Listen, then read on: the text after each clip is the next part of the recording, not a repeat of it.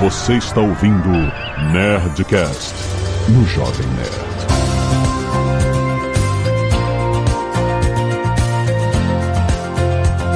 Landa, Alexandre Antônio do Jovem Nerd e eu vou mostrar pra vocês hoje um curso que não tem na Alura. Aqui é o Paulo Silveira e hoje eu vou contar como o Nerdcast Empreendedor foi uma inspiração minha, hein? Olha! Aqui é Zagal, hoje eu recebi um desses prints de empreendedor coach milionário, assalariado CLT. E aí tava lá rotina diária de uma pessoa bem-sucedida, um empreendedor bem-sucedido, que É. acorda aí banho frio, 15 minutos de cardio, 5 minutos de meditação e comer Ai saudável. meu Deus, tá virou milionário. Eu quero a rotina do Paulo, que é ficar de ponta cabeça, café ralo e...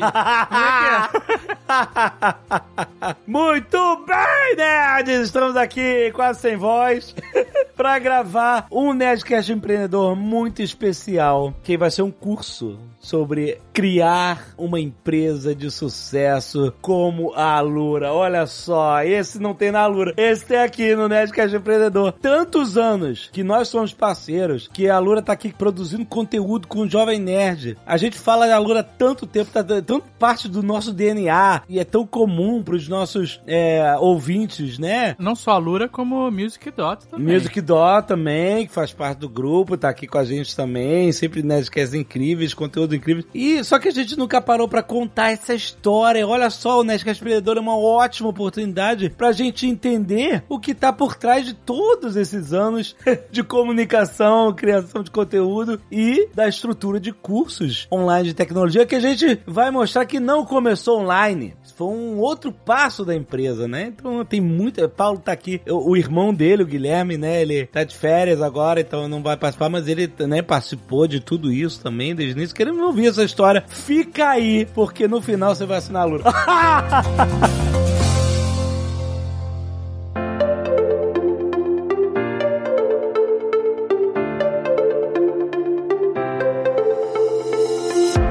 Muito bem, Paulo. A gente, quando conheceu você, a gente conheceu que era o Paulo da Kaelon. Exato. É verdade. Conta como é que foi essa história. De onde você e seu irmão surgiram? Eh, Vocês trabalhavam na, nessa área de educação e tecnologia ou vocês trabalhavam na área de tecnologia e, e davam aula? Como é que funcionou pra vocês o início? É interessante, né, Alexandre? Porque eu acho que a gente tem uma ligação forte com o estilo de vocês e até um, um pouco da história do Flávio, porque a gente também começa numa época que não era modinha você criar uma empresa, nem existe, essa palavra empreendedor nem era. É, é recente. Era recente. Você era empresário, né? Você tinha uma firma, certo? Exato.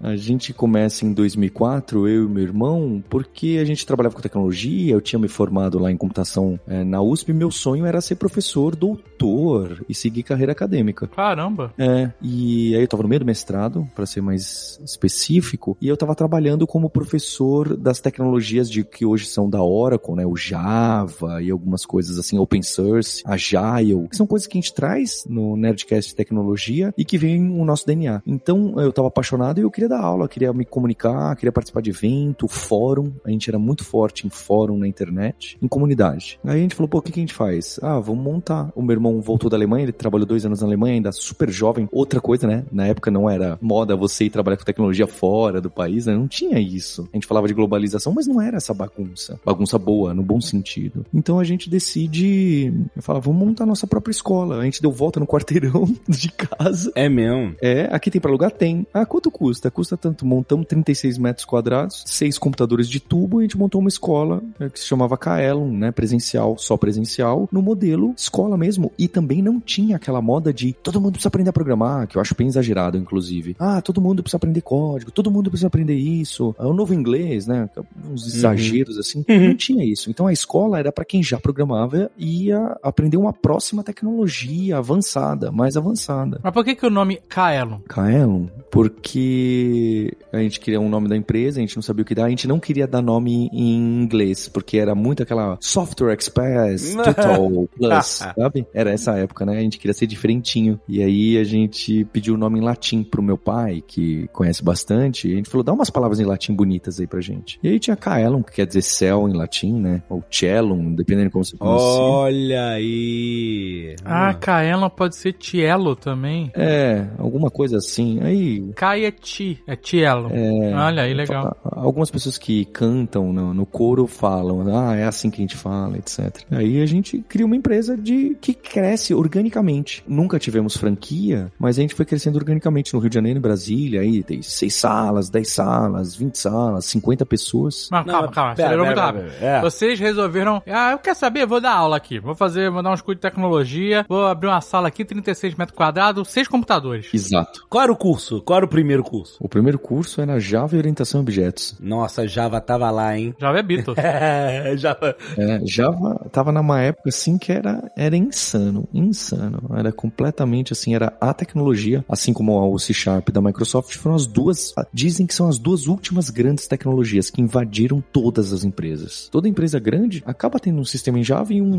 .NET, né, da Microsoft C Sharp. E hoje em dia as novas tecnologias são mais nichadas, elas trabalham bem em determinados contextos. Tô sendo meio exagerado aqui. Então a gente cresce muito em cima do Java, Zagal, muito. E depois amplia, uma hora a gente vê, se a gente ficar só no Java também não faz sentido. Mas quem dava aula era você e teu irmão. Ah, sim, eu dava aula, é. Eram seis pessoas, é isso, por turma? A primeira turma teve uma pessoa, a segunda turma teve uma pessoa. Sério? Que maravilhoso, olha aí. É interessante, né? Porque é justo o contrário do modelo startup, loucura, começa já e já cresce no segundo mês, multiplica por 10. Nem tinha essa mentalidade. Aliás, eu crio uma empresa, o Flávio fala várias vezes disso, eu crio uma empresa com os objetivos ao contrário do que, que você deve ter, né? Eu queria ter um bom emprego e ser assalariado.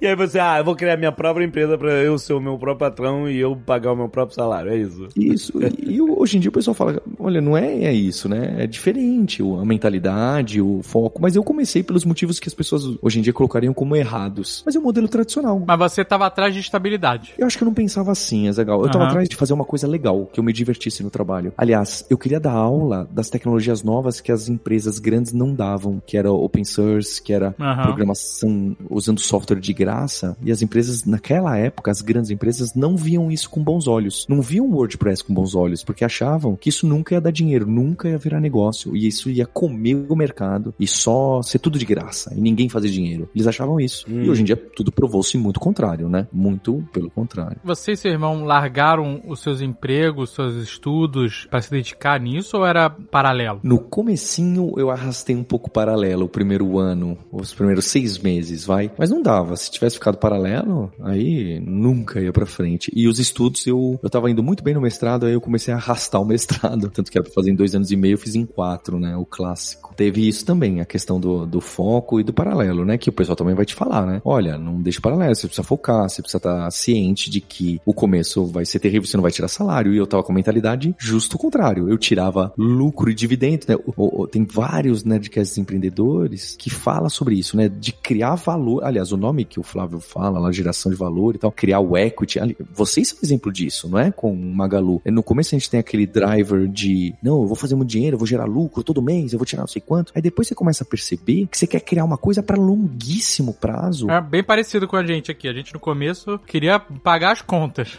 E é isso aí. E conforme a empresa vai crescendo, né, e você vai criando um um ecossistema mesmo seu, né, financeiro, e você começa a não pagar, não precisa pagar as contas, trabalhar pra pagar as contas, né? Você passa a trabalhar na sua empresa numa visão de longo prazo, né, de futuro mesmo. É. Vocês começaram a enxergar, peraí, peraí, conseguimos fazer um spin-off, soltar Nerd Store, ah, fizemos Nerdologia com Atila, fizemos isso, fizemos aquilo, a gente tem essa capacidade, vamos criar algo sólido que as pessoas possam perceber valor de que isso tem valor a longuíssimo prazo. Só de vocês criarem o Sr. K, sabe, é, é fácil de ver porque é meio que propriedade intelectual, marca, conteúdo. Se for pensar, as outras empresas são assim também, empresas grandes que não trabalham com conteúdo também são assim. E você fala, poxa, olha a capacidade dessa empresa de gerar outros business e criar valor em outras redes para outras empresas. E aí pode vir que um dia uma empresa vai falar, peraí, eu, eu quero comprar um pedaço, eu- ou nem precisa comprar um pedaço, tá pensando lá pro futuro quanto vale, né? Então esse clique de pensar realmente como empreendedor não, me aconteceu. E eu acho que pro Flávio e pra vocês também, né? Isso que eu acho interessante. Hoje a gente tem uma geração de empreendedores, entre aspas, melhores, né? Que já vem com esse viés, né? Aquele pessoal que fez MBA em Stanford de empreendedorismo, é incrível, porque isso já foi tudo codificado, né? Tem aqui no podcast, tem livro, tem tudo mais. É, mas a gente não, né? A gente é roots, começou tudo meio que, ah, vamos fazer um negócio aqui, sei lá o que eu tô fazendo direito, né? Mas tem pro bem e pro mal, né? No sentido de que tem muito coach, né? Tem muito sonho de empreendedorismo que não é pé no chão, né? É,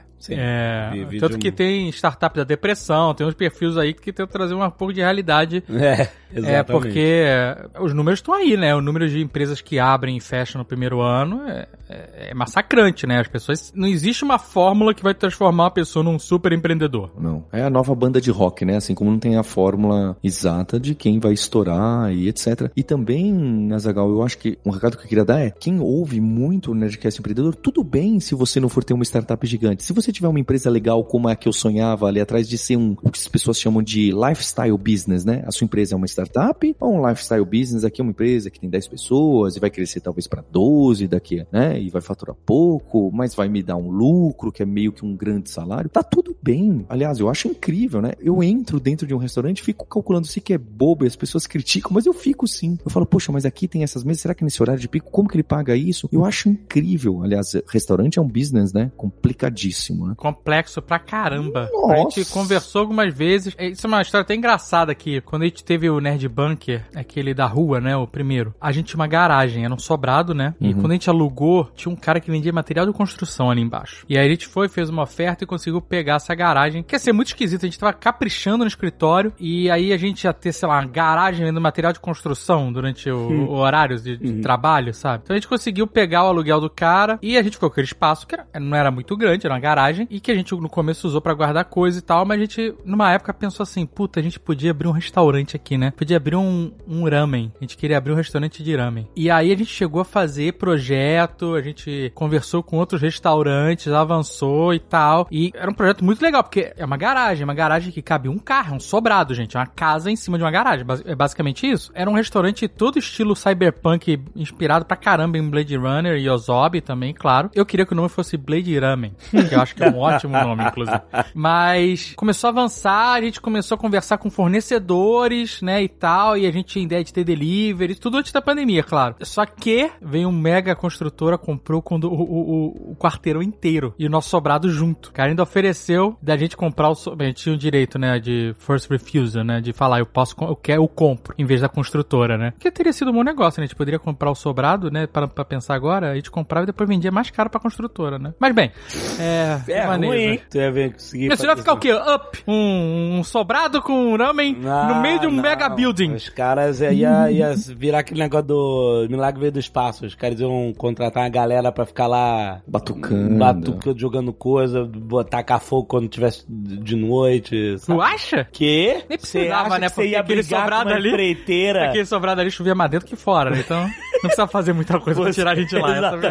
Exatamente, exatamente. Mas, mas teve essa. E aí, quando a gente perdeu o espaço, já era, né? Então a ideia toda morreu, o projeto. Eu ainda tenho vontade de fazer, mas assim, nesse breve período de tempo em que a gente não operou, a gente só conversou com pessoas que trabalham, e eu tenho alguns amigos que trabalham em restaurante também, eu vejo a complexidade que é trabalhar nesse mercado específico, cara. É, É. sinistro. Ô, Dave, a grande pena de, do Blade Ramen não ter nascido é que teria sido um excelente case de empresas que faliram aqui pro Nerdcast Empreendedor, né? Provável. Mas assim, Mas a gente é engraçado porque a gente já. Vários negócios nossos não deram certo, né? Normal. No sentido, por exemplo, o- a Sky Nerd, né? Era algo que a gente É. acreditava, que a gente botou uma grana. Tudo bem que a gente não, não investiu como deveria no sentido de equipe, era uma pessoa fazendo a porra da rede social. Guilherme Cabelo, muito obrigado. Mas, no final das contas, quando a gente fez a Sky Nerd, a gente tinha um objetivo e ele virou outra coisa. Ele virou uma rede social. Quando- Nosso objetivo inicial nem era uma rede social. Era só possibilitar a interação da galera com os Nerdcasts, com os Só que ele ganhou essa cara de rede social e aí foi crescendo nesse sentido até que a gente falou, impossível, a gente não tem como tocar isso. Então a gente tem nossos cases também que não deram certo, né, nesse sentido. E bola que segue, né? Assim, é, o empreendedor, no final das contas, ele tá tentando, né, tentativa e erro o tempo todo, né? É. E modelo de negócio é testado até por empresas gigantes. Você vê a Disney, a Warner, todo mundo testando esse streaming. Streaming com acesso antecipado, é, pagando mais. Streaming streaming estreia no cinema simultânea. Agora tem streaming, é, estreia no cinema e streaming 45 dias depois. Os caras são gigantes e eles estão testando. Exato. Eles não sabem? Outra crítica é essa, né? Algumas pessoas vão falar, não, se você tá montando sua startup, você tem que ser laser focus. Então você só pode ter um produto que tem um objetivo e uma comunicação. Pelo menos no comecinho, né? Acho que, acho que faz sentido. Mas se for ver a gente, a gente também, né? Depois da que a Kaelon foi crescendo, a gente vai montando outros negócios em volta, que é aí que nasce a Lura. E se eu não tivesse tido essa, eu, né? Tô falando eu, mas é nós, um, montão de pessoas, tido essa provocação, a gente estaria no mesmo, no mesmo lugar, né? Crescendo no mesmo do, do físico. Aliás, a pandemia teria levado a gente embora. Caraca, é verdade. Mas conta um pouco essa história do físico. Vocês começaram com uma sala, um aluno na primeira turma, um aluno na segunda turma, mas aí depois vocês foram crescendo. Como é que foi essa expansão física no início? A gente foi crescendo. O primeiro passo importante que a gente dá como empreendedor foi o que a gente tinha muito medo de contratar pessoas para dar aula também e falar, poxa, vai perder nossa cara, ou será que a pessoa vai ensinar desse jeito? Nossa, isso era um funilzaço, né?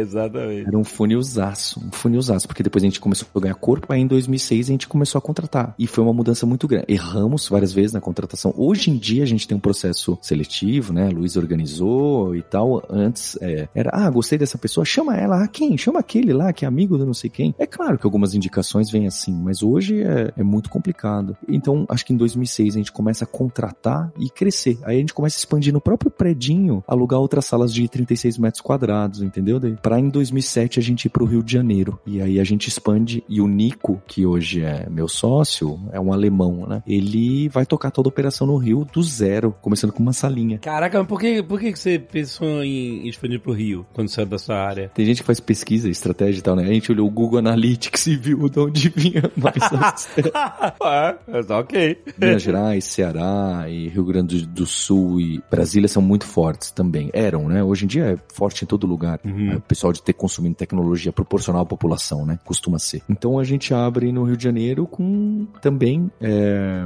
com medo e tal, tateando e começa a crescer. A gente fala, então vamos sair abrindo nas outras cidades, né? Aí eu acho que a gente tava já com umas seis, sete salas no total e aí a gente vai abrir outras salas de aula para outros cursos. Aí a gente expande os cursos, né? Não fica só em Java, a gente vai bem para Agile, a gente pega o começo do Agile, do Scrum, na época que o pessoal falava, o que, que é essa, molecada aí tá inventando, né? A gente é da época na faculdade que nem existia Scrum, existia o tal da Extreme Programming, que alguns professores lá levaram lá na USP, trouxeram o tal do Kent Beck, que era famosão, basicamente quem criou. Então a gente começou a abraçar, e foi uma aposta meio é, sem querer, a gente acertou de verdade. Porque a gente começou a abraçar os pangarés, porque era quem tava meio órfão de tecnologia. A Agile não era de ninguém, ninguém era dono. Open source também, né? O Uhum. código aberto, ninguém. Aí tem a open source a iniciativa e tal, que nasce inclusive depois que Apache já existia. Então a gente começa a pegar coisas satélites que grandes empresas não gostavam muito ou não olhavam muito. Mas porque a gente gostava, tá? Não foi estratégico assim. Olha, Sei. esse mercado aqui tá meio vazio Sei. e eu acho que ele vai bombar. Não, é. Olha que legal isso aqui. É tipo vocês, né? Olha que legal conversar desse assunto. Eu vou gravar disso aqui porque é o que eu gosto e acabou. E vocês entendiam, né? Vocês gostavam, entendiam e faziam, ó, eu, eu manjo disso, eu consigo ensinar isso. E eu tenho amigos inteligentíssimos que apostavam contra essas tecnologias, muito mais inteligentes que eu, que falavam, esse negócio de agile, isso aí, véi, daqui a três anos já era. E aí, pá, 20 anos depois, estamos aí, né? Caraca. É, não, não que eu apostasse. Se você me falasse, "Ah, quer apostar dinheiro, Paulo, eu não apostaria, tá? Não é que eu era visionário, é que a gente deu o chute certo. Não era visionário de maneira alguma. Mas você foi ajustando também, né? Óbvio. Foi ajustando. Ah, teve erros. Teve erros também de escolhas de vamos por aqui, vamos colocar, atacar esse mercado de curso aqui. Teve erros. Sabe o que é, Paulo? Eu vejo que isso acontece com a gente também. Todo mundo, quando conta uma história de sucesso, parece que a pessoa foi, como você falou aí, laser focus, atirando ah, no buraco da agulha, né? E acertando um buraco de agulha atrás de outro buraco de agulha e uau, sucesso. Na verdade, não. Na verdade, o que a maioria das pessoas faz é dar um monte de tiro e aí aquele que passou nos buracos de agulha, ó, sucesso. é claro, tem que existir inteligência, tem que existir é, é, ponderação, tem que existir conexão com a realidade pra você entender o seu mercado, entender o que dá certo e o que não dá. Mas você não tem como. Bola de cristal não tem. Então, às vezes você. Como você falou, ah, parece que vocês deram um chute certo no Agile, que a galera falava que não ia durar, e aí durou e foi uma coisa grande. E, e parece que, ah, não, olha, que cagada que a gente deu, ganhamos na loteria. Não, vocês fizeram um monte de outra coisa, vocês Ah, foram sim. ajustando também. É. Se o Agile tivesse morrido, vocês teriam ajustado o Agile, não feito mais. E aí vocês estariam focados em outra parada que deu certo. certo por mais tempo, entendeu? E aí você não tá, você estaria falando dessa outra parada e não do agile, entendeu? Então é isso, né? É, você abre uma rede e depois você pesca com a rede. A rede é para aumentar estatisticamente as possibilidades de você ter sucesso na pescaria, em vez de ficar pescando com uma linha só, com uma vara e tentar pegar o peixe mais mais sinistro do mar. Se não fosse o agile que tivesse dourado, outra coisa você teria parado de ensinar Agile, sei lá, e você teria ensinando outra coisa, né? Não é porque você escolheu o Agile é que fez sucesso. Eu lembro uma vez conversando com uma colaboradora, a Fernanda, que tem 10 anos de casa para mais, mas já há um tempo, uma vez ela falou assim, eu falei, olha, a gente vai fazer isso aqui, esse produto, vai lançar isso. Ela falou assim, ai, que bom, porque tudo que vocês põem a mão dá certo. Aí eu olhei para ela assim, eu achei que ela tava tirando um sarro, ela tava sendo irônica, mas não, ela tava falando sério. Então é engraçado, né? As pessoas olham para as vitórias de um empreendedor e acham que o caminho foi esse, né? Você vai acertando várias, assim, mas não é, né? É, não é mesmo. Não é mesmo. Quantas salas vocês tinham em São Paulo quando vocês foram pro Rio? Acho que a gente tinha cinco salas em São Paulo, ou quatro. Uhum. Quatro ou cinco quando a gente abriu a primeira no Rio. E no Rio foi legal ou foi? é? Foi. O Rio cresceu com uma velocidade interessante, menor que São Paulo. Uhum. E aí logo depois a gente abre em Brasília, em 2008. Então eu posso estar errando por um o ano aí, mas é alguma coisa assim. Então a gente abre nessa ordem e, e a gente vai crescendo, não é? Nessa hora vocês não estão dando mais aula. Vocês estão administrando, é isso? Olha, eu acho que eu dei aula presencial, eu devo ter dado uma ou outra, talvez até 2009. Mas a maior parte do trabalho de vocês já mudou pra administrar a expansão, né? Porque. Assim. Enfim, vocês e seu irmão começaram o negócio operando o negócio. E aí, tão logo vocês começaram a escalar, vocês viram que era um, um gargalo, né? Um gargalo óbvio. Hum, Super óbvio, né? Então, e aí vocês passam a administrar o negócio, mas com o olhar de quem entende o que está sendo ensinado. Certamente essa supervisão da qualidade do conteúdo estava sendo ensinado ainda passava por vocês, né? Exato. Inclusive, a gente teve, nessa época de 2008, que a gente começou a crescer muito, a gente falou, "V- vamos montar consultoria, né? Também uma consultoria. E a gente teve uma consultoria durante uns dois anos de software, de desenvolver software para essas empresas que já estavam contratando a gente para treinar. E tá aí outro business tão difícil quanto o restaurante, que é você ter uma consultoria de desenvolvimento de software, porque entra projeto, sai projeto, entra pessoa, então você tem recrutamento, você tem que lidar com o tempo ocioso das pessoas e quando remaneja, é um business muito complexo. A gente fica só uns dois anos nessa, com o nome da Kaelon mesmo, com consultoria. Nunca foi muito grande, mas a gente teve acho que umas 15 a 20, 20 pessoas só nessa unidade. E depois da expansão para Brasília, é que vocês começaram a pensar em curso online? Exato. A gente em 2011, já antes meu irmão me provocava. E aí eu disse, aí em 2011 a gente resolve dar um, ah, vamos testar. Mas lembra que 2011, sei lá, o iPhone tava em 2008 ou 2009? Em 2011, ninguém tinha banda larga em tudo que é canto, ninguém tinha celular que dava pra ver vídeo. Ninguém, eu, de novo, né? Tô exagerando uma hipérbole aqui porque É, a grande maioria, sim, com certeza. e também todo o preconceito, né? Que, ah, e a qualidade disso vai ser muito pior, não vai dar certo, ninguém vai aprender. Mas o meu irmão tinha uma visão eh, interessante que era aquela. É tipo centralização financeira, é tipo Uber. Ele falava, Paulo, isso vai acontecer. O ensino tá focado com as ferramentas de tecnologia, com online. A gente não sabe como, que ferramentas vão se desenvolver nas próximas décadas, mas vai acontecer. As pessoas vão usar o computador para conversar com o professor, com a professora, para fazer a lição, para desenvolver. Ah, mas vai se sentir sozinho. Ah, mas a qualidade. Ah, mas isso a gente vai desenvolvendo com o tempo. Isso vai acontecer. O Guilherme tinha essa visão. Vê se você tinha uma visão parecida com a minha. Eu tinha uma visão errada, óbvio, de que o ensino distan- nessa época, lá 2008, 2009, que esses cursos estavam aparecendo online, eram tipo a série B de um curso. E tipo assim, ah, a pessoa pra ir na série, pra ter o curso mesmo, tem que ir presencial. Mas tem aí uns cursinhos online que tu pode ver em casa e tal, que nunca vai ser a mesma coisa, que você só fica vendo um vídeo e é, são uns cursos meio toscos. E eu tinha uma, sabe, no início eu tinha uma desconfiança geral desse tipo de curso e, obviamente, tava errado, mas é. Você tinha essa impressão, você tinha esse, esse receio de, putz, não vai ser. Eu tinha exatamente essa impressão, tanto que quando a gente lança, a gente lança como Kaelon Online em 2011 e a gente só lança alguns pouquíssimos cursos, todos satélites aos que a gente já tinha. Então, por exemplo, aquele curso clássico que a gente tinha do Java e Orientação a Objetos, Uhum. a gente não tinha online. A gente tinha Test Driven Development com Java, que era um curso que a gente sempre quis ter, mas não, não tinha, talvez, demanda suficiente para fazer no presencial. Falou, ah, vamos fazer no online que a gente Porque a gente tinha medo da tal da canibalização. Se você lança online, as pessoas vão parar de comprar o presencial. É. Mas aí tem aqueles livros clássicos, né, que também já apareceu aqui algumas vezes, que é o dilema da inovação. Ou você canibaliza a si mesmo, ou algum competidor seu vai te comer. É, foi o que o Bob Iger falou lá dentro da Disney na época de que eles começaram a apostar no streaming. Exato, exatamente. Os caras assim, vocês vão canibalizar o nosso negócio com os nossos fornecedores e com todo mundo. E ele falou assim: é, vai acontecer. Você vai ficar olhando? Exato. É. é meio exagerado, mas é aquele exemplo que o pessoal coloca da Kodak, da máquina digital e de que jobs to be done, que as pessoas não estavam vendendo.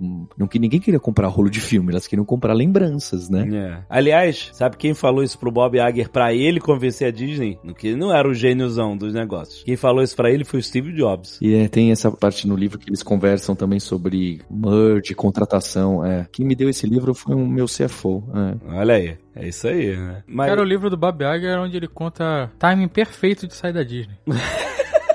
Esse de livro aí ninguém Porra, tem, né? o cara deu um eject no momento. Putz grila. Mas uh... depois que ele saiu, não tem uma meta batida mais. não tem mesmo. não tem mesmo, cara. O bonde que ele pegou foi o último. Vocês lançam esses primeiros cursos, pelo que eu entendi, isso eram cursos assim menores, né? Mais simples do que os, os presenciais. Vocês... Isso era 2011, você disse, né? Isso, por muita insistência do meu irmão. E é meu irmão que tocava um pouco mais. O meu irmão e o Maurício Anishi. Eles tocavam um pouco mais. E aí começa a crescer, eu começo a olhar de lado e falar, opa, talvez tenha alguma coisa. Mas peraí, vocês tinham uma plataforma própria, vocês colocaram isso em uma outra plataforma, como é que era o negócio de pagar? Vocês tinham que criar um, todo um, um ambiente de negócios novo para colocar isso online? Ou era assim, pagava no site, você mandava por e-mail um link ou qualquer coisa assim? Ah não, a gente criou, a gente criou, porque naquela época também LMS, sistemas de aprendizado, etc, basicamente é, tinha o Black Blackboard, o Moodle e algumas outras coisas muito experimentais. E a gente ainda tava aquela loucura, eu sou programador, eu vou escrever isso aqui, né? Então, tem código do meu irmão, meu, na, nas primeiras... Até hoje tem coisa minha que eu brinco, o pessoal fica louco comigo. Então a gente quis escrever o nosso, até porque a gente pesquisou, tá? Chegamos até a ver coisa para usar, ferramentas, porque não faz sentido. Se tem um software bom, você usa. Você não faz do zero alguma coisa pior do que algo que já existe. Então a gente cria o nosso, sim, o nosso LMSzinho na época, né? Uma plataforminha bem, bem pequena, bem simples, com esses cursos satélites e com o nome Kaelon Online. Tinha um menu online além dos cursos ali. A gente Kaelon super medo de criar aquele menu online das pessoas esquecerem dos outros cursos. É bem clássico mesmo de estudo de caso. Paulo, você falou um negócio assim, super sem dar muita importância, mas acho que você devia estar na camiseta, na bandeira, na flâmula. Não crie do zero algo pior do que já existe.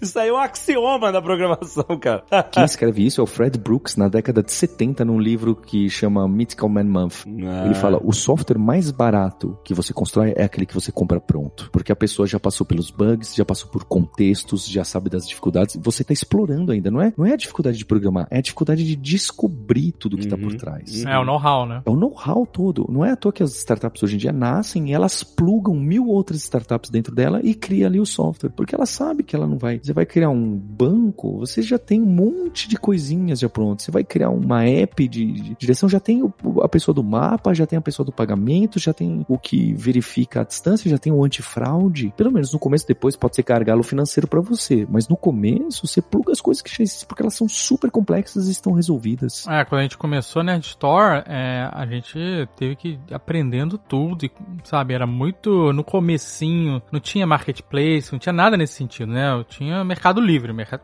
é uma espécie de marketplace, né? É, mas não estruturado como um, né? Como a gente conhece hoje. E foi sofrido pra caramba. A gente não chegou a desenvolver nenhum software, mas mesmo os que a gente podia plugar na época, é, não, não se conversavam muito, sabe? É verdade. Então é. naquela época era bem sofrido. A gente não ter um, um parceiro de tecnologia fez muita diferença naquele é. começo.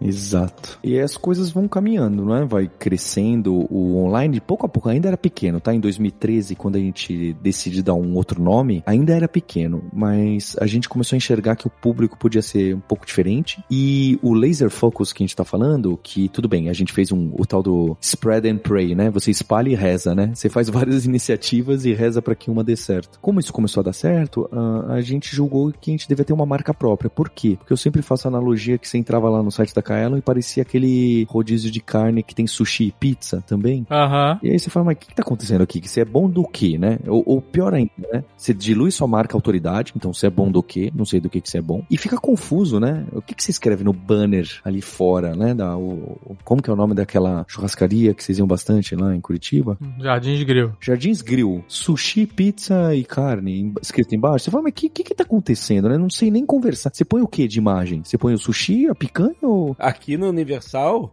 Eu ia falar dessa merda. Aí. Walk tem uma aberração dessa lá no restaurante. Burger, grill, sushi, não sei o que lá. E pasta, né? Uma maluquice assim.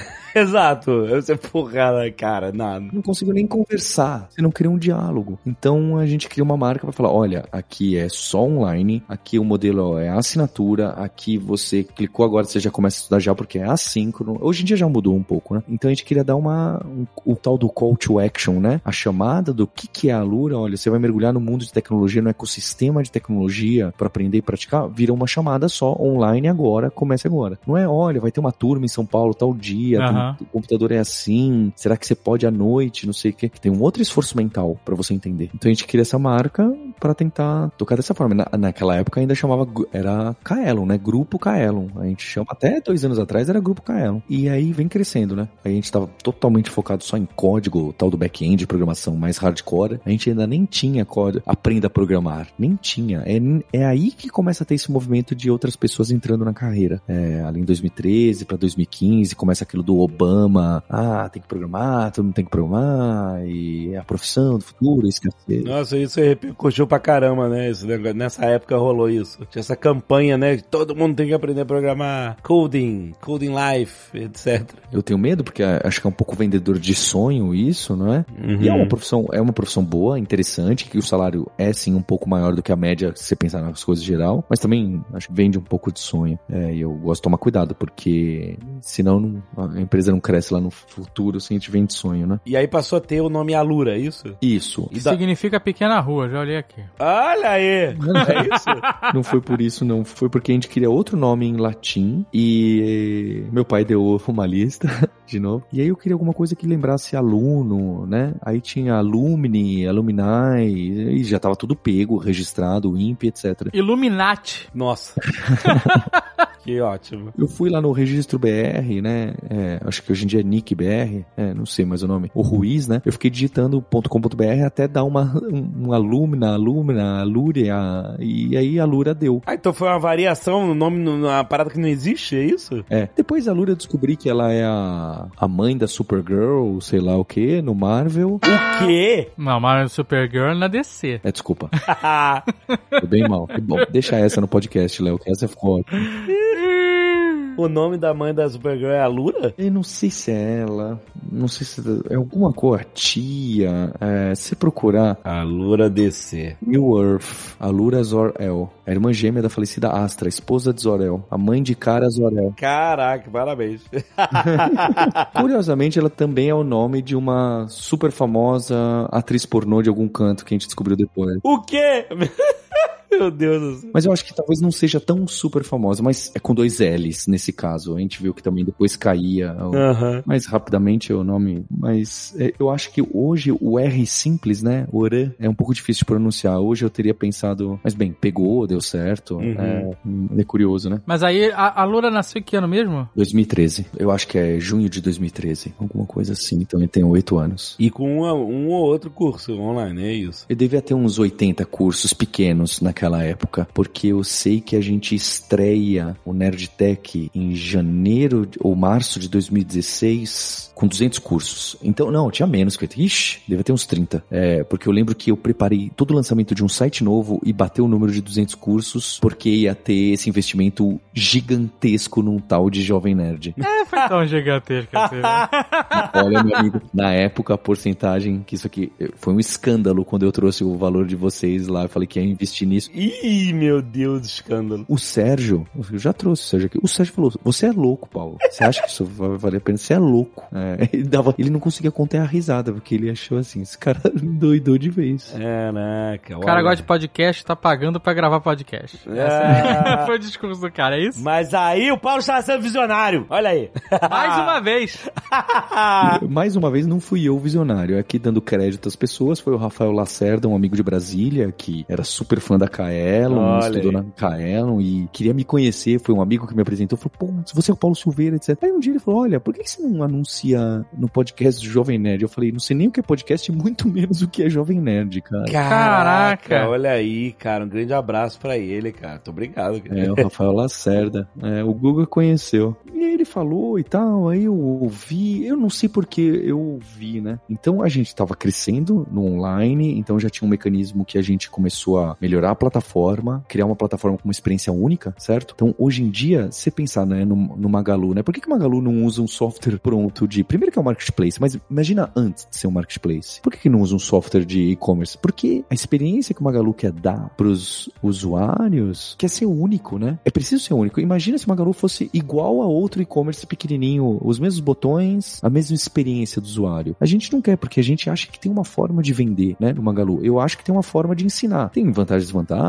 mas a gente quer modelar a janelinha, a gente quer modelar a transcrição, a gente quer modelar como faz exercício, como que você ganha badge, como que você faz pontuação, como que você pratica. Se eu tivesse pegado uma coisa de prateleira, um LMS, né, um sistema de aprendizado de prateleira, ele ia ter cara de N outros concorrentes, ia ser conteúdo por conteúdo, né? E por mais que eu realmente acredite que a gente está numa excelência de conteúdo, eu quero ser mais do que conteúdo, eu sou mais conteúdo, né? A gente quer ser um, eu quero ser que nem o Jovem Nerd é um ecossistema que consegue lançar o Sr. K, que consegue lançar Nerd Store, que consegue gerar um fandom tudo em volta. Eu quero ser capaz disso. Para isso eu preciso ter uma plataforma própria, instrutores próprios e tudo precisa ser uma propriedade. Eu preciso criar uma conexão com o aluno e com a aluna forte, que ele se enxergue e fale, eu quero participar. Assim como as pessoas querem saber o que, que o Azagal tá comendo de manhã e, e as fotos do cachorro do Alexandre. É o que o pessoal chama hoje em dia da passion economy, né? É, a gente quer se relacionar. Tem aquela frase meio bocoja hoje em dia. As pessoas não se relacionam com marcas, se relacionam com pessoas. Mas hoje em dia, as pessoas querem ver a Lu do Magalu, cara. É, isso aí. É louco, né? Você para pensar. É louco, você quer tangibilizar até o site do e-commerce, né? Que eu fiquei sabendo, eu conversei com o Fred, que a ideia foi dele. Aí eu achei o cara um gênio, né? Visionário mesmo, né? Fazer isso em 2000 bola. É o Fred que inventou a lua, exatamente. Quando o Fred inventou a Lu, se eu fosse funcionário dele, eu teria tido a mesma reação que o Sérgio teve comigo quando falou que ia investir no Jovem Nerd. Eu ia dar uma gargalhada e falar: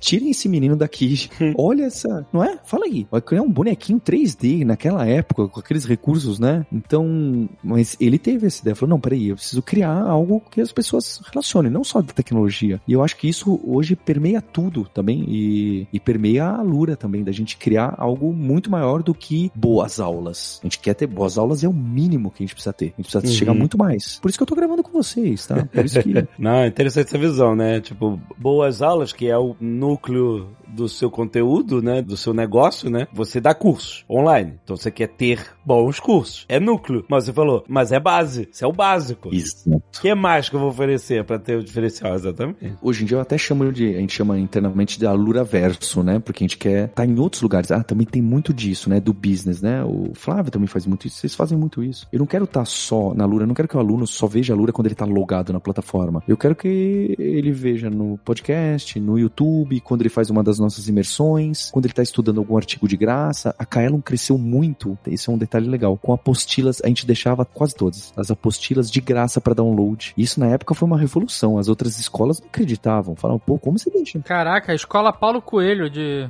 A gente deixava lá, de graça pra baixar. E ó, vê aí se você gosta. E aí virou. Tem muita gente que vai escutar a gente e vai, vai falar assim pra vocês. Eu estudei na faculdade com a apostila da Kaelon. Caraca. Assim como tem muita gente que estudou com o podcast da Lura e com as imersões de graça. E a gente faz porque a gente é bonzinho? Não, porque a gente sabe que isso gera um, né, um universo em volta que o dia que essa pessoa falar, não, peraí, agora eu preciso me aprofundar na tecnologia, ela vai estudar com a gente porque ela tá relacionada com a marca e com as pessoas. Sim. É, ela fala, não, eu gosto, Paulo gosto do Alexandre, gosto do Dave, eles estão fazendo esse trabalho há tanto tempo, ouço todas essas histórias. Paulo virou amigo do Atila, né? É in- é interessante, né? Eu só não virei amigo do Jovem Nerd e do Dave porque foi o Maurício Linhares, meu outro amigo. ah, que interessante. Essa historinha. Desculpa a piada interna aqui, uma piada interna.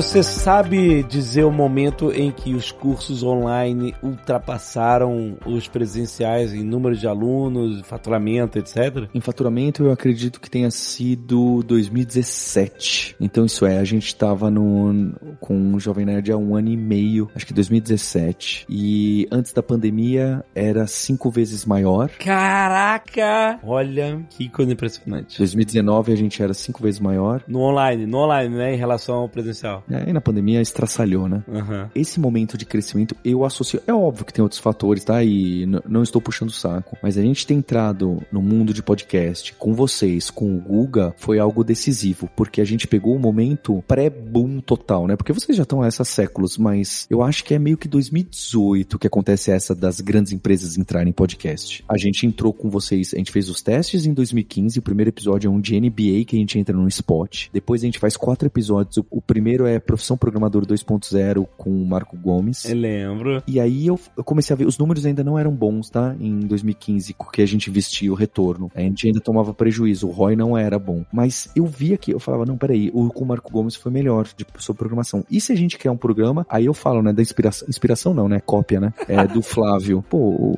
o, foi o Rafael também que falou, ó, oh, o Nerdcast Empreendedor, olha como que é o modelo. Aí eu mandei para FTPI na época, falei, olha, eu quero fazer um podcast extra com o Jovem Nerd nesse, nesse modelo modelo. E aí foi andando, foi andando a proposta. Aí eu recebi, olha, o Alexandre quer conversar com você para entender. Aí depois eu descobri, o Google me falou, era para saber se não era maluco, um scam. Quem falou isso? o Google falou, olha, ele, ele precisava saber se você né, sentir, vai montar um podcast, é, sentir. É. Eu gostei muito, sabe, Alexandre, naquela conversa, porque a gente conversou uns 40 minutos e eu vi que você tava preocupado, que você não tava, parei, vou fazer dinheiro, vou fazer dinheiro. É, deixa eu ver o que, que vai entrar aqui, se vai gerar um bom conteúdo. Eu lembro quando a gente gravou o primeiro episódio, você escutou inteiro e você falou, Paulo, ficou bem bom. Eu lembro que você ainda me trouxe, falou, vai lançar e ficou bem bom. E até hoje, tá? Eu não sei qual, o que, que chega para vocês, mas os nossos públicos da Lura e do Jovem Nerd têm uma conexão muito forte, né? Então ali em 2016, quando a gente lança o Nerd Tech, a gente tem um crescimento, a gente sente, e aí a gente começa em 2017 a entrar em outros podcasts e YouTube. Sempre com essa cara, a gente se estrepou bastante, tá? O Jovem Nerd foi a primeira atacada muito acertada, e depois a gente tomou umas porradas, especialmente se o conteúdo não era alinhado com tecnologia geek e ciência. Porque os nossos alunos são pessoas que. Quem quer estudar online, Alexandre? Quem quer estudar online é só as pessoas que são interessadas em saber como que o mundo funciona. É a sua definição de nerd, né? São as pessoas que querem entender como que as coisas funcionam por trás. Elas, elas não se sentem, ah, legal, existe isso, né? Não, peraí. É, e o cara que quer estudar online, tecnologia. É muito nichado, se você parar pra pensar, né? É muito específico, né? É. Então, se ela não tem esse driver de curiosidade sadio, ela não vai estudar comigo. Pouco importa se o canal tem um bilhão de pessoas. Então precisa ser influenciadores até menores, tá? Funcionam com a gente, que são drivados com ciência e tecnologia e que topam que a gente faça algo mais do que só, olha, esse foi patrocinado. Não, olha, a Lura trouxe esse tópico, a gente ajuda, eles ajudaram e porque isso fica aquele give back, né? O pessoal fala, não, a Lura tá dando isso mesmo. E tá, né? É óbvio que a gente tá esperando que no final vire retorno, mas a gente sabe que isso vira uma avalanche e que vai voltar lá no longo prazo, que o Nerdcast Empreendedor traz bastante, né? Da gente pensar que de criar o valor, o equity, né? O criar quem empresa tenha valor, não é não só faturamento e lucro. É isso acaba vindo depois até. Não é à toa que essas startups malucas crescem, crescem, querem gerar marca, poder, porque depois ela encontra, né, em tese, em tese depois ela encontra as formas de do modelo clássico. Nesse período os sócios eram você, o Guilherme, seu irmão e o alemão do Rio de Janeiro, é isso?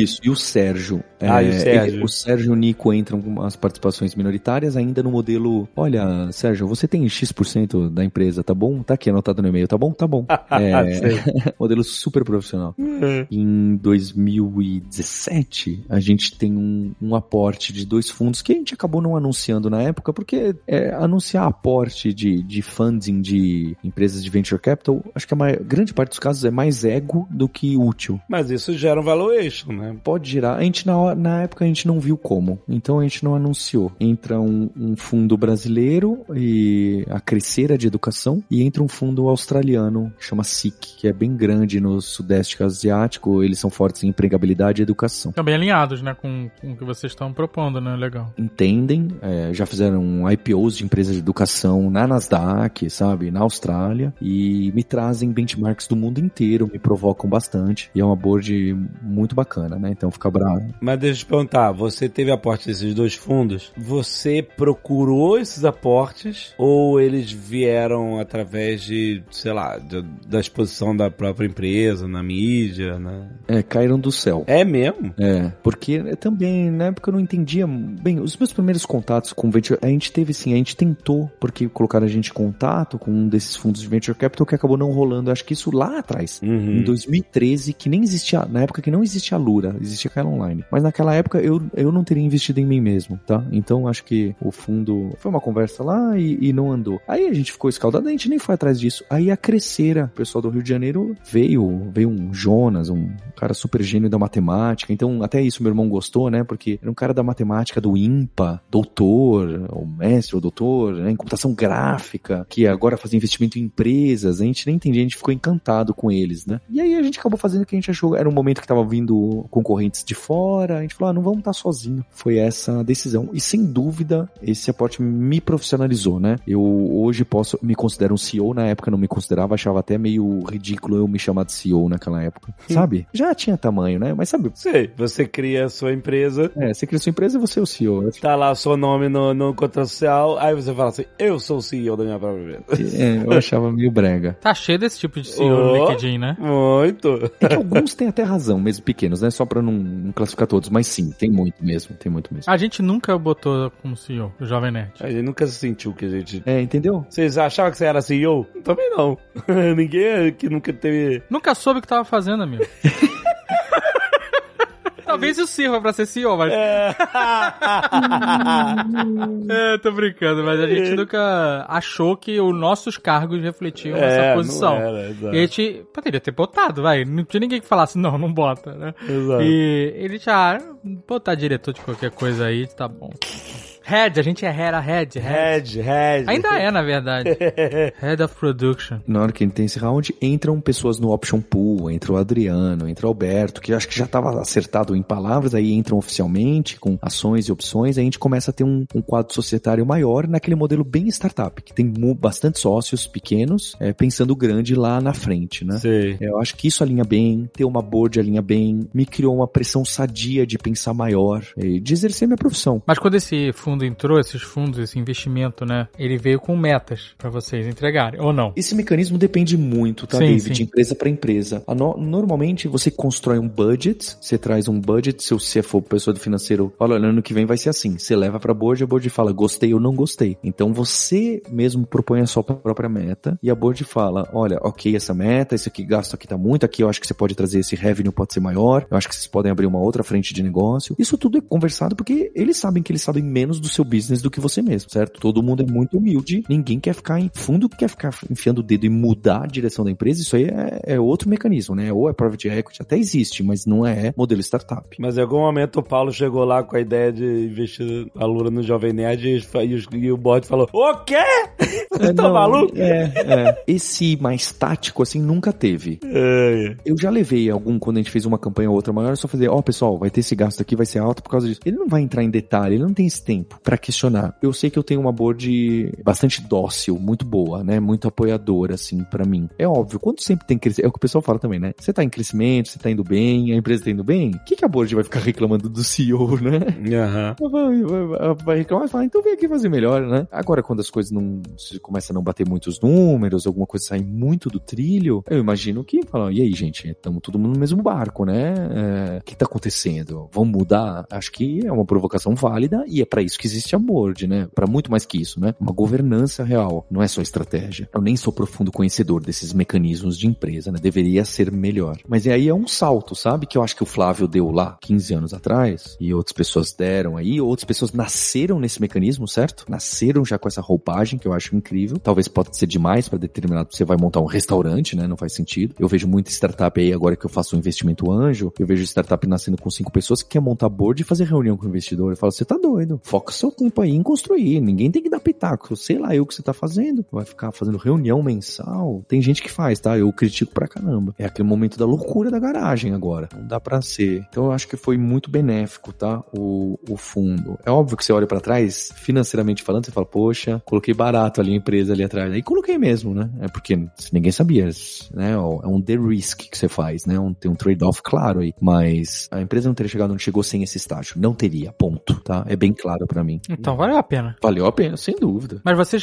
já tiveram outro round também. A gente teve um outro round no final do ano passado. Aí teve um pouco de um processo, teve outros interessados, mas a gente acabou fechando com os mesmos fundos que já estavam. A gente já conhecia, tinha coisas melhores nas outras ofertas, tá? Vou ser bem sincero, coisas melhores. Mas você ter os mesmos sócios que você já tinha, que você já conhece, conversando com as outras pessoas, é uma vantagem muito grande, tá? Isso é bem curioso. Vocês fizeram então um outro round aonde os seus sócios, é, investidores, no caso, né, aumentaram, falaram, estamos acreditando mesmo, tá dando super certo essa parceria legal, e vamos pra frente. Toma mais dinheiro, me dá mais um pouquinho e, e, e, vamos fazer crescer. É, normalmente o que acontece nesses rounds, nesses... Eh, acontece de tudo, né? Tem várias variações, né? Sim, mas... É Quem é... botou pode sair. É, normalmente quando sobe o nível, assim, do Ou do todo round, mundo é diluído um pouco e entra um novo. Exato, né? Existem galera... vários modelos diferentes, É, né? exatamente. Né? Mas você vê muita gente saindo, que era menor, e aí entra uma galera mais, mais graúda. É, mas esse modelo que você tá relatando, eu, eu ouvi pouco, assim, né? Dos que a gente já conversou, já ouviu várias vezes e já conversou com muitas pessoas. Normalmente o que a gente ouve é que, ah, você tem o primeiro round, tem round de investidor anjo, cada empresa é de um jeito, claro. Mas aí você tem o round de uma série dessas, onde entra o investidor como entrou esses dois seus, e depois entra um terceiro que dilui todo mundo, né, e tal. Isso. Porque tá todo mundo buscando isso no final das contas, né? Quem participou do primeiro round ali quer tirar um dinheiro aí de repente num segundo round e tal. Isso é bem interessante esse modelo aí que você tá relatando. E tem muitas variações, porque no, se essa pessoa colocou no primeiro round um fundo menor, que trabalha com cheques menores, ele tem aqui, o direito tal do follow-on, né? Ele tem direito de, normalmente, o pro-rata, ele tem direito, se ele comprou 5% da empresa, colocou e tem 5% da empresa, no próximo round ele pode colocar mais um pouco para manter o mesmo nível. Uhum. Ah, para não diluir. Ele tem que botar mais dinheiro. E normalmente é um mau sinal se os anteriores não botam nem para manter o mesmo stake. Hum. Tá? A não ser que seja já um round G, né? Aquelas empresas bizarras. Aí é muita exceção. Mas normalmente os outros fundos grandes que vão entrar no novo round falam: peraí, por que, que esse pequenininho que entrou com você lá atrás, eu tô postando aqui grandão, ele que já multiplicou por tanto o dele, por que, que ele não tá colocando mais? Mais um pouquinho, sabe? Uhum. É que às vezes ele não tá colocando mais um pouquinho porque o fundo acabou, né? O fundo, alguns fundos não são. Hoje em dia tem rolling funds, etc. Mas normalmente o fundo tem prazo de validade e tamanho, né? Acabou, não tem mais dinheiro lá dentro, não tem como colocar nem querendo. Então tem outros motivos, mas é interessante ver esse jogo. E esse double down que os meus sócios fizeram é significativo, mas também é porque eles têm uma característica, eles têm fundos de vários tamanhos, tá? Poderia ser que ele, ele não tem um cheque. Ele fala, não, legal, Paulo, mas eu não tenho cheque para isso. Eu, eu não trabalho com empresas nesse porte mais. Eu trabalho só com menor. Poderia ser. E não é porque ele não gosta, ele gostaria, mas não é o foco dele. Então os fundos têm muito uh, linha de negócio, tamanho de cheque, tamanho de empresa, crescimento, se é global ou não business. Então às vezes pode ser que um fundo fale, ah, não vou investir porque, é, é, inclusive, legalmente eu não posso, porque tem essa cláusula aqui com o pessoal que aporta. Como é que tá a Lura hoje, né, em termos de números de alunos, etc, né? Eu sei que nos últimos, né, você descreveu que teve uma curva ascendente muito acelerada nos últimos anos, né? Porque a cultura mudou, muitas coisas aconteceram. A própria pandemia também acabou orientando mais as pessoas a procurarem, né, cursos online, etc, né? As pessoas foram por conta de, de tudo que aconteceu, naturalmente procurando mais esse tipo de coisa. Então, conta um pouco de tudo que aconteceu nos últimos anos alunos e qual é o tamanho da Alura hoje. Esse 2021 a gente vai terminar com 400 colaboradores. Então, é uma empresa já de porte médio, não é? Eu já não sei o nome de todo mundo. Ainda mais no online agora, que tem um onboard, etc, mas é super complexo. Uhum. E esse ano a gente deve fechar com faturamento de 120 milhões, sendo que metade disso é corporativo. É a primeira vez que passa a, da metade. Então, é, metade são as empresas que estão colocando, fazem muito onboarding dos novos colaboradores nas stacks de tecnologia delas, porque a gente tem um sistema aí que chama Level Up, que você customiza também os treinamentos, não só com o que a gente tem, mas com o que a própria empresa tem, né? Porque isso é muito normal. Então, vai treinar uma pessoa da empresa, tem os conteúdos da Lura e tem o conteúdo da própria empresa, porque isso aqui é muito específico da empresa, não existe em outro lugar. Mescla isso e, e faz o pipeline, né? Da onde as pessoas têm que passar para chegar lá e já tá mais pronto para entregar, né? Para chipar, chipar produto. E de alunos B2C, a gente tem basicamente 70 mil, a gente deve ter 70 mil alunos ativos no final desse ano. É muita gente, né? É maior que muita faculdade grande. Caraca, é enorme. E a gente tá bastante ambicioso. É, a gente fez uma primeira aquisição da PM3, que é uma escola de gestão de produtos digitais, que é um tema muito forte, né? É basicamente a administração moderna de online, né? Tô exagerando um pouco, né? Tô sendo bem marqueteiro aqui, mas é, é algo que lá no começo eu estudava um pouco, né? Hoje em dia lá, os meninos lá, o Marcel, o Bruno e a equipe lá da PM3, é quem entende, né? Comunidade de, de produtos do Brasil é muito forte, né? Pro próximo ano e próximos anos, a gente tá expandindo Latam, né? Em espanhol, já com algum tamanho que a gente já tá fechando algum um contrato B2B através da Oracle. Olha que curioso, né? Eu comecei Caraca. com Java e a Oracle que basicamente tá fazendo o nosso crescimento e a gente tá fincando território no, no, no território em vários países Latam através de um programa que a gente ensina Java, ensina banco de dados MySQL que é da Oracle também, Oracle, front-end e inclusive para pessoas que não, não podem, né? A Oracle tá bancando para muitas pessoas, então tá sendo muito interessante pro espanhol, pro crescimento espanhol. E, e agora em 2021, pro segundo semestre provavelmente, com alguma sorte, alguma coisa antes, a gente tá lançando nossa faculdade, né? A gente tá criando uma faculdade, é regulado, O quê? Eita! Caraca! Vai ser a alura.tech. Já tem aí um, um site para você deixar seu e-mail. É, a gente vai ter algumas graduações de ensino técnico né, de dois anos e meio. A gente vai ter uma de quatro anos. E a gente vai ter algumas pós-graduações também. A gente vai começar com bastante cuidado. É engraçado, né? Porque a gente falou isso do laser focus. Tem gente que vai falar, Paulo, você é louco. É faculdade, isso é um modelo ultrapassado. que você vai entrar nisso? Você tá indo tão bem. Por que você vai pôr o pé em faculdade? Porque a gente, eu vim de faculdade, eu vim do meio acadêmico, sei da importância que isso tem para um profissional de tecnologia. Eu sei da diferença que isso pode dar. E se hoje eu considero, ou a gente considera que tem tanta faculdade que não está fazendo um trabalho tão bom, e eu acho que eu consigo. Eu acho não, tá? Aqui não vou ter humildade, não. A gente tem um mecanismo de conteúdo de professores, de comunidade, de experiência que outras faculdades, que a grande maioria de faculdades que oferece curso de tecnologia, não tem. Ponto. Sem contar que é online, né? E aí as, aí as pessoas não têm experiência. Aí você vai ter faculdade aí que você baixa PDF em 2021. A aula é o PDF só, e aí você. É umas coisas sem pé nem cabeça, tá? Esse teu laser focus aí tá a estrela da morte, mano. A pistola do laser tá foda.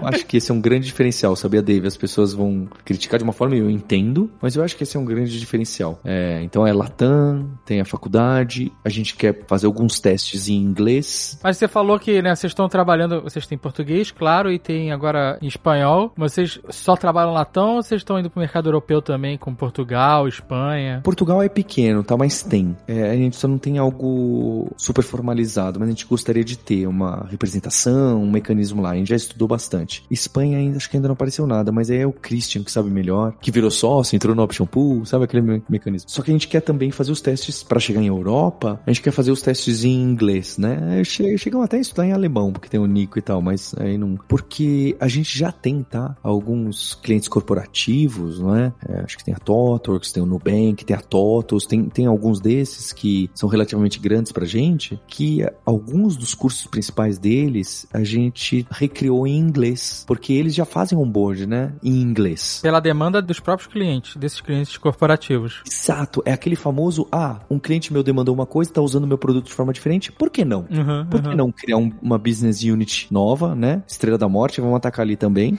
E é legal porque já nasce pago, de certa forma, né? Isso! Isso, exato, já tem alguém sponsoring essa nova veia. Por que não? Puta, animal. É claro, eu recebo pressão, tá? O pessoal fala, pô, Paulo, a gente tá crescendo tanto aqui, não vou conseguir, pelo amor de Deus, não faça isso. Eu não vou aguentar. eu entendo, tá? Tem, o pessoal tá falando, pô, a gente tá muito trabalho, muito trabalho. Mas aí tentar fazer com uma equipe separada, fazer algo bem, bem MVP, startup mesmo. O valor do inglês, a gente lançar em inglês isso mais estruturado. Tem dev que quer aprender inglês para praticar, para arrumar os empregos lá fora. Sim, sim. Então isso fortalece a gente no Brasil também. Verdade. Isso espirra pro Brasil. E como você falou, já tem gente pagando, já tem gente ajudando, criticando, construindo com a gente, tá? Esses cursos em inglês, as empresas estão ajudando a gente a construir. Então, eu só posso agradecer esses clientes aí, pessoal. Puta, que animal. É, eu estudei também, né? Tem isso, né? Educação. Tenho quase 20 anos em educação. Eu estudei na faculdade com pessoas que hoje são diretores de grandes empresas de tecnologia e que estudaram comigo. Outras estuda foram minhas alunas lá na Canon quando tinha um computador só. E hoje em dia essa pessoa tem uma equipe de 200 pessoas, é CTO de empresas de pagamento. Então elas falam: "Não, Paulo, eu te ajudo. Aí, ó, faz isso, estuda lá". Tem gente que fala: "Paulo, 10 anos atrás eu pirateei seu curso, agora eu quero trazer". Muito bom. Isso não é brincadeira e não é só de uma pessoa. Então é muito forte esse juros sobre juros, né? O compound effect do network effect. Que se você for ver a organização exponencial, etc, talvez ok, vai lá é um pouco mais que isso. Mas se você for ver, é um pouco disso, né? E eu acho legal porque eu sou um empresário mais clássico, né? Eu não tenho, assim como vocês são mais clássicos. E que não tenho vergonha nenhuma, tá? De ser assim e ficar meio que no meio do mundo corporativo, startup e empresário, eu me divirto bastante. Bom, se você é clássico, então vamos conversar sobre IPO. Ai, porque eu estou interessado. Próximo passo aí, Azagal. Cadê esse IPO? Tem que perguntar pro australiano lá. Mas além de IPO e né, de todo esse crescimento aí que. Não, que calma, não tem IPO, isso é uma piada. você- Não, mas a gente tá mirando no futuro. É, Sim, tudo bem.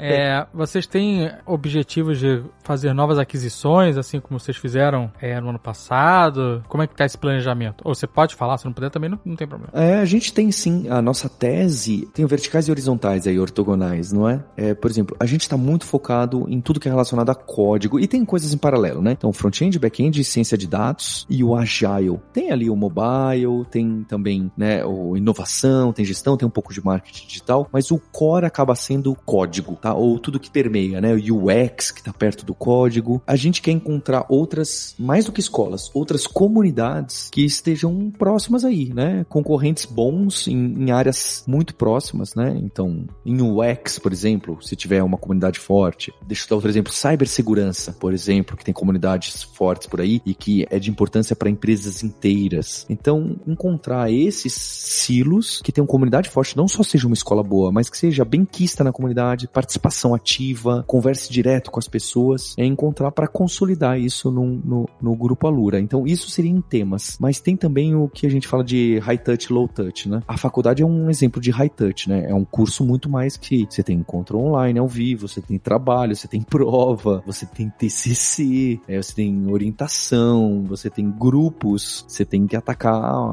ajudar a sociedade, tem uma coisa muito maior. Mas também encontrar outros modelos de ensino. Então, não sei. Vou dar um exemplo, não, é bem maluco. Ah, marketplace de tutores de professores particular de tecnologias específicas. Seria uma coisa, né? É um modelo diferente de ensino da mesma coisa, mas bem diferente do que a gente faz hoje. Dá pra gente fazer em casa, do zero? Dá. Mas tem alguém fazendo legal, etc., que quer participar do grupo e montar algo maior, seria interessante ter. Então, a tese é por aí. A gente hoje está bem estruturado, a gente consegue fazer isso com um pouco de troca de ações, um pouco de dinheiro, um pouco, se precisar chamar capital, a gente chama, mas não tenho a curto prazo visão de chamar capital ou de. Sempre aparece, né? Ainda mais na pandemia, então, tudo que é EdTech foi muito bombardeado, né? De fundos, muito bombardeado. Porque viram que a mudança que o meu irmão falou lá em 2011, isso vai acontecer em algum momento, quer que você queira, quer não, já estava acontecendo, já estava acontecendo antes. É, já tava acontecendo, mas acelerou, né? caiu a ficha. A IPO, apesar de a gente ter tamanho para as pessoas falam, não, faz um IPO na Bovespa e tal, não, é, precisa ter sentido para fazer o IPO, né? Uhum. É, é, peraí, eu vou ser uma empresa pública para pegar esse dinheiro das pessoas e fazer o que grande? Uhum. É, você tem que ter um plano, exatamente. O IPO, ele é, ele é uma pressão externa enorme, né? É, é outra parada, né? Isso, não dá para fazer, é, tem que tomar. Isso não dá pra fazer só com ego e porque dá pra fazer dinheiro, porque isso é um monstro. É um monstro, exatamente. É roadshow, processo, diligência,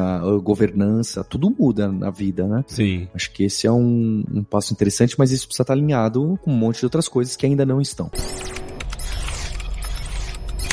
Você está contando essa sua experiência, esse seu networking que você fez nessa época. E aí a minha, minha dúvida, minha provocação, como você recria isso no ambiente de curso online, né? Porque eu fiz duas faculdades, né? Assim, não concluí nenhuma das duas. Cursei Direito, depois cursei Desenho Industrial. E o que eu tirei de melhor dessas faculdades foi realmente o networking que eu fiz nelas. As pessoas que eu conheci lá, que eu né, levei pra vida, que me ajudaram em vários momentos, vários estágios diferentes. E você mesmo tá trazendo essa sua experiência também. Você transporta isso para o ambiente online, para um curso online? É uma excelente provocação, viu, Dave? Porque acho que tá todo mundo atrás disso. Todo mundo que fala que, não, agora o meu sistema de aprendizado online vai revolucionar, tá todo mundo mentindo, né? Tá todo mundo engatinhando nisso. Esse trigger ainda não aconteceu. Esse efeito social forte, eu acho que tá acontecendo e a gente vai enxergar, deve estar tá perto, mas tá para acontecer. Na faculdade, eu acho que aqui é um pouco mais fácil da gente fazer. Como são poucos alunos e a turma, os mecanismos que a gente vai de fazer de encontro online, do uso do Discord, de breakout rooms, de introdução de projetos em conjunto, é, de criar sistemas, de competir na maratona de programação, isso gera um laço. Assim como você já tem hoje funcionários que você nunca viu na vida, pessoalmente, e você já criou até um laço. Se for pensar a gente, né, David? Quantas vezes eu vi você na vida, cara? É, verdade. Duas vezes. Duas ou acho que três vezes. Uma a gente comeu uma lasanha excelente, inclusive. Nossa, inesquecível. Inesquecível aquela lasanha. Outra a gente foi ver o, o último de Star Wars, que vocês saíram deprimidos. não, a gente já se viu mais vezes, Paulo, pelo amor de Deus. Não foram duas vezes. Não, é três vezes que a gente viu a primeira num restaurante que uma pessoa ficou esperando três horas a gente almoçar para falar, ai, ah, não queria atrapalhar o almoço, mas eu posso tirar uma foto com vocês.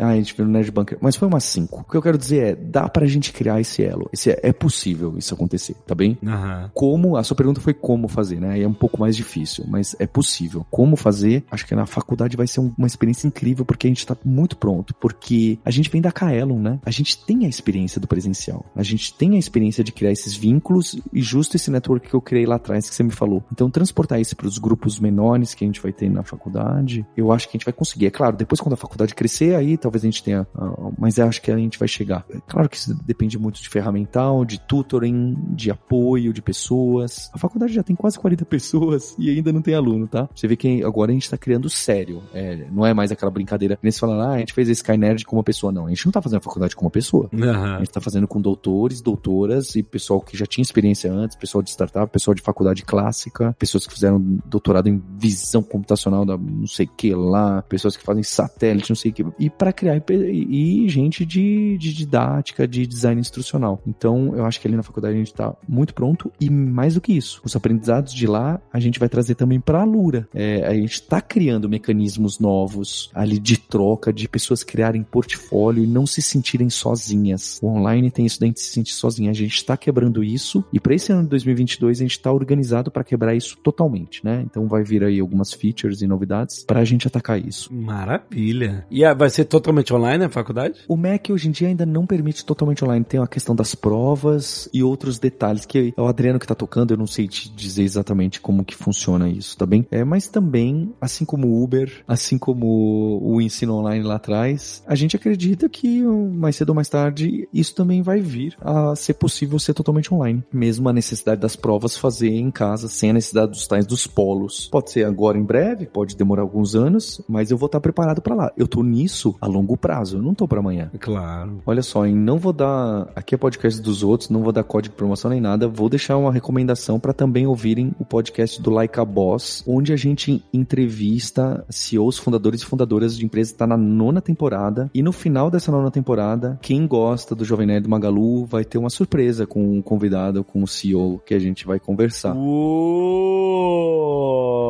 Quer? Dá o endereço completo aí. Aí você pode entrar em likeaboss.com.br. É isso aí. Ou procurar aí no Spotify, é onde você quiser. e de novo, né? O Nerdcast empreendedor, né? O Flávio tem esse estilo que é, eu lembro que na época eu falava, pô, mas esse cara tá ferrado, né? Não só ele, né? Todo mundo. O CEO influencer, né? Mas hoje em dia, alguém me perguntou, eu falei, hoje em dia não tem escapatória, porque aquela relação da marca com a pessoa é muito forte. As pessoas não querem estudar na Lura. As pessoas querem estudar onde o, as pessoas de ciência estão envolvidas e podcasts de ciência estão envolvidos e conversam sobre isso e sabem lá que tem o Dev Soltinho Mário, que tem a Ju Amoazei, que é de back-end, mas deu aula de front-end e que gosta de gato e que estudou história, eu acho que ela estudou história, querem se envolver. Então o, o CEO hoje em dia tá nesse papel, pro bem pelo mal, porque eu também não quero ficar expondo minha vida e tal, que nem vocês não queriam expor que vocês estavam morando nos Estados Unidos, mas chega uma hora, né, ainda mais pro seu trabalho, pro meu trabalho também eu preciso mostrar como que eu penso, o que que eu gosto e a minha direção. Então eu queria agradecer vocês pela oportunidade aqui do Nerdcast Empreendedor, só para também fazer jus, tá? O, o Magaldi, quando tava aqui também, já tinha me convidado, foi uma vez que eu não consegui participar. Então eu tô feliz de realizar aqui, agradecer o Flávio, o Magaldi, lá de trás, e vocês pela oportunidade. Excelente. Porra, cara, que, que história maravilhosa. E que legal, Azagal, o Jovem Nerd fazer parte de, dessa história também, né? A gente tá lá desde o início, né? Ter feito e continuar fazendo por muitos anos. É, exatamente. muito...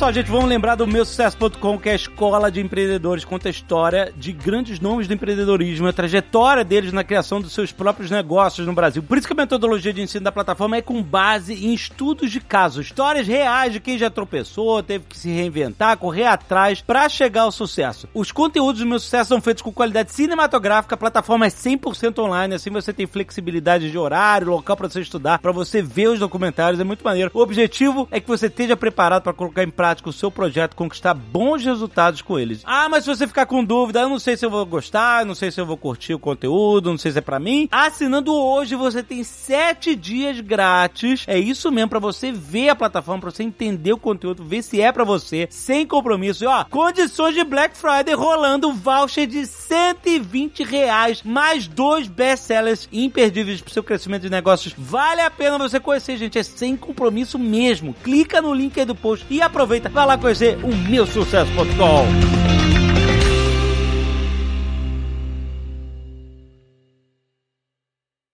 Este Nerdcast foi editado por Radiofobia, podcast e multimídia.